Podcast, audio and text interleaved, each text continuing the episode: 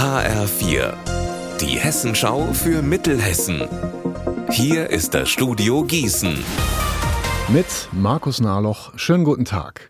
Der mutmaßliche Sexualstraftäter, der gestern in Marburg festgenommen worden ist, sitzt jetzt in Untersuchungshaft. Das hat die Staatsanwaltschaft Marburg am Nachmittag mitgeteilt. HF4-Reporter Alexander Gottschalk, was genau werfen die Ermittler dem Mann denn vor? Die Ermittler haben den dringenden Verdacht, dass der 34-Jährige mehrere Mädchen schwer sexuell missbraucht hat. Außerdem soll er Nacktbilder und Videos mit den Kindern ausgetauscht haben. Die Polizei hat gestern in der Wohnung des Verdächtigen USB-Sticks, Handys und Festplatten sichergestellt. Sie weiß bislang von elf Opfern zwischen 11 und 15 Jahren. Neun der Mädchen kommen aus dem Schwalm-Eder-Kreis, jeweils eines aus dem Kreis Marburg-Biedenkopf und aus Wiesbaden. Kontaktiert haben soll sie der Mann über die Plattformen Snapchat, Instagram und TikTok. Der Beschuldigte schweigt bislang zu den Vorwürfen.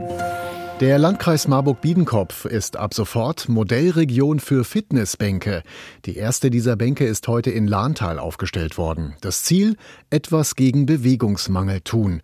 Und die Fitnessbank bietet eine Menge Trainingsmöglichkeiten, erklärt Landrat Jens Womelsdorf. Ist eine Bank, wo Übungen drauf beschrieben sind, die man dann machen kann, wenn man dran vorbeikommt, mit verschiedenen Stangen und Flächen, wo man die Füße drauflegen kann drauf.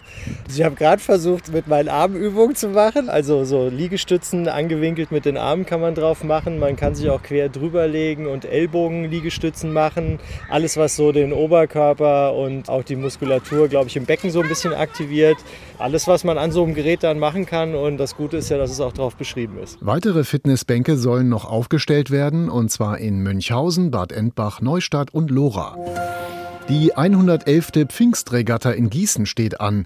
Am Wochenende werden etliche Ruderboote wieder zu Wasser gelassen. Dabei sind Olympiastarter, Newcomer und das erste Mal ein Inklusionsteam. Los geht es morgen um 10 Uhr und wegen der Regatta ist die Lahn an Pfingsten rund um den Ruderverein Hassia gesperrt. Unser Wetter in Mittelhessen. In der kommenden Nacht ist es gering bewölkt oder klar, es bleibt trocken. Die Tiefstwerte liegen zwischen 9 Grad in Keichen und 5 Grad in Weilroth. Am Wochenende und am Pfingstmontag ist es meist freundlich bis 23 Grad. Ihr Wetter und alles, was bei Ihnen passiert, zuverlässig in der Hessenschau für Ihre Region und auf hessenschau.de.